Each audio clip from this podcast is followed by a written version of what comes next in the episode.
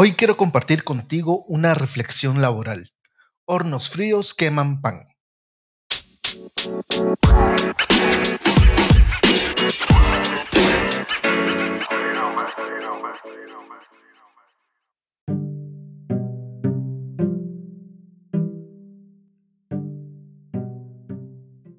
Mi padre era panadero. Lamentablemente murió el año pasado en 2021 y yo lo ayudé durante varios años en ese oficio.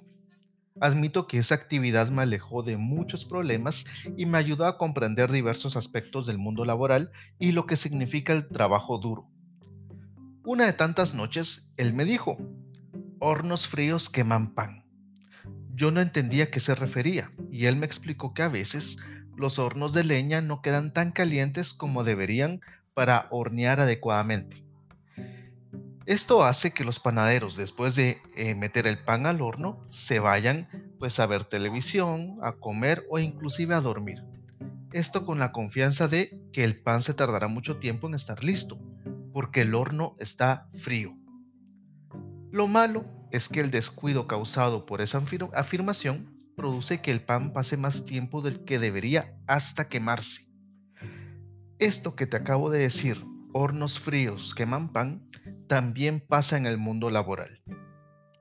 Ahora que tengo varios años de experiencia en gestión humana, veo que los trabajadores pueden pasar por lo mismo. Aquí dos ejemplos. Primer caso.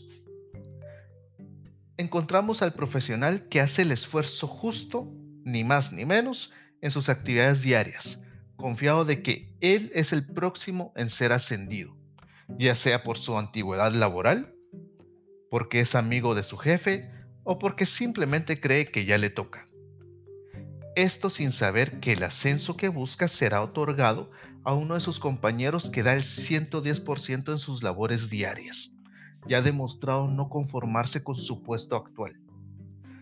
Por ir a dormir mientras hornea, nuestro profesional perderá la oportunidad que desea.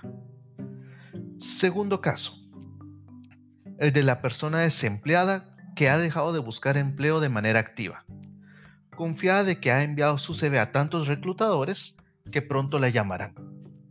Mientras tanto, las oportunidades adecuadas a su perfil son obtenidas por otros profesionales que nunca dejaron de leer clasificados, enviar su CV o visitar a agencias de reclutamiento.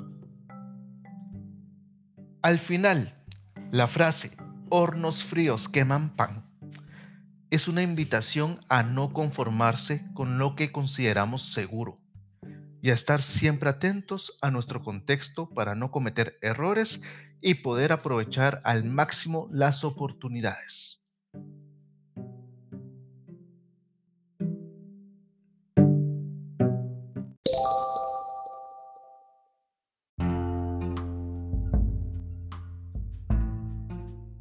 Gracias por escucharme. Este episodio es un homenaje para mi señor padre José María Castellanos García, y para todos los trabajadores que por medio de oficios y trabajo duro han logrado sacar adelante a sus familias. Mi nombre es Gabriel Castellanos y hasta la próxima.